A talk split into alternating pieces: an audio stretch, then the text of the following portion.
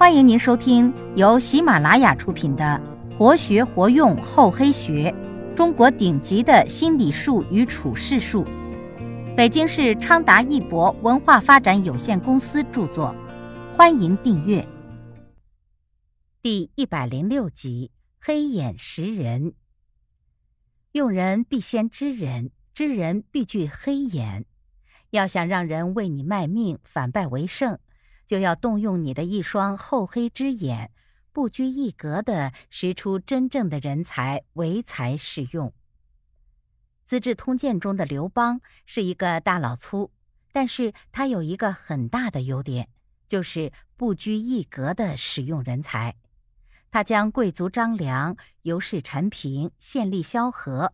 狗屠樊哙、商贩灌婴、车夫娄敬、强盗彭越等各色人物组合起来，各就其位，所有的人才都能够最大限度地发挥作用。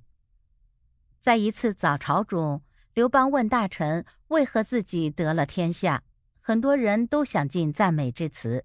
刘邦听完之后，笑着说：“你们说的有道理，但是有一点我自己很清楚。”我以前只是一个小小的亭长，我有自知之明。刘邦不隐晦自己的出身，所以不会对别人有什么苛刻的要求了。从市井中走出的千里马不胜枚举，同样从小职员走上领导的左右手的人也数不胜数。华人第一 CEO 唐骏进入微软时。有一万五千人也和他一样初次步入微软，当时他就感到自己在技术上是比不过别人的，即使奋斗二十年、三十年，也只不过是一个普通的员工。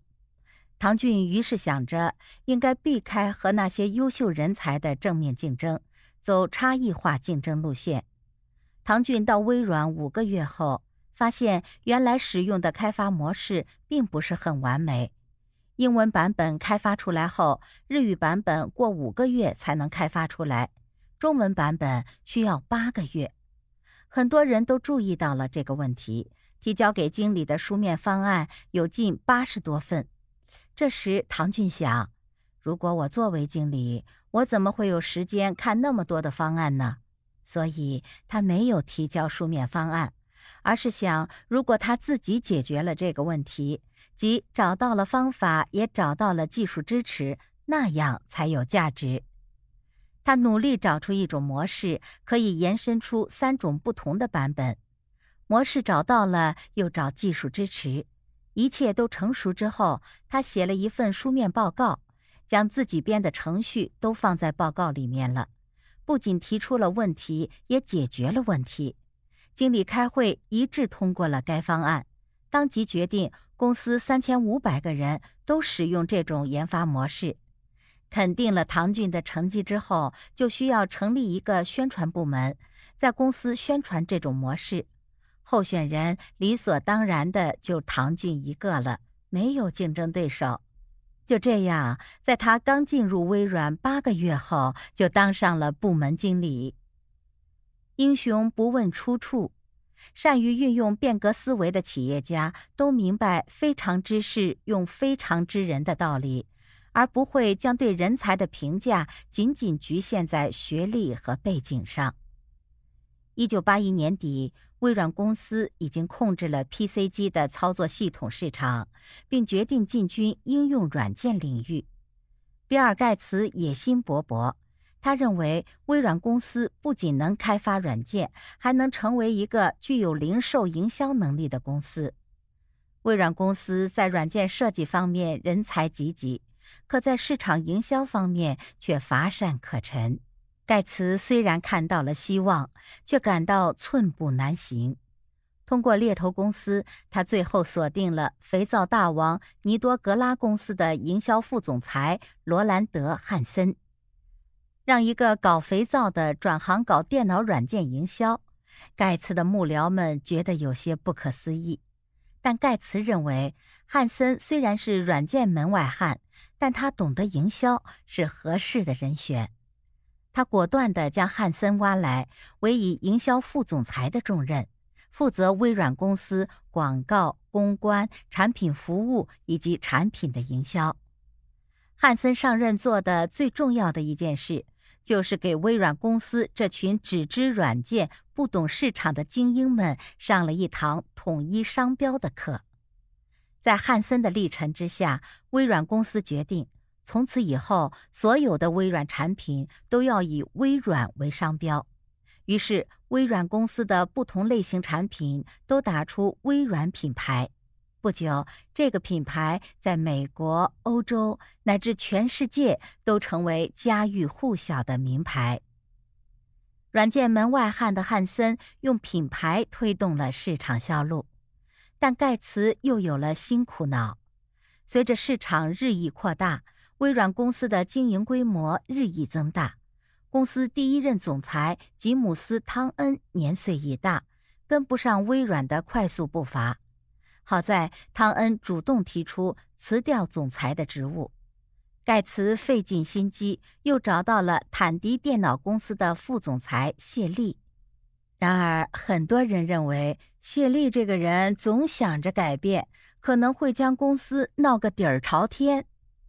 但盖茨认为，只有有变革心的人才适合做总裁。谢利一来，就对微软的人事管理进行了大刀阔斧的改革。他把鲍默尔提升为负责市场业务的副总裁，更换了事务用品供应商，削减了百分之二十的日常费用。谢利掌管下的微软在许多地方开始硬起来。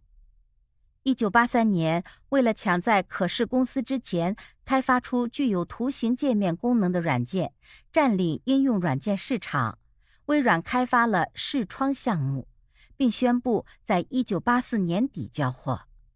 然而，直到一九八四年过了大半年，视窗软件仍然没有开发出来，以致新闻界把“泡泡软件”的头衔赠给了视窗。正在进退维谷之时，谢利经过一番调查，找到了症结。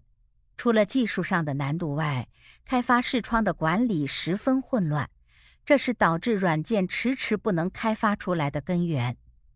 谢利又一次大刀阔斧的整顿，更换视窗的产品经理，把程序设计高手康森调入研究小组，负责图形界面的具体设计。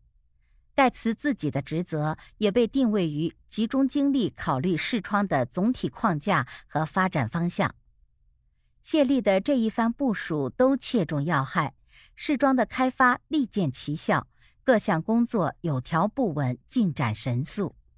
年底，微软向市场推出了视窗1.0版，随后是视窗3.0版。想想看。如果盖茨认为汉森不懂软件，就不聘用他，微软怎么可能在营销方面做得那么出色？如果盖茨认为谢利过于激进，就不任用他，微软怎么可能迅速变革、狂飙突进呢？由此可见，对于企业家而言，重要的不是你用什么方式解决问题，而是你用什么方式思考问题。企业家都是现实主义者，他们重视实效。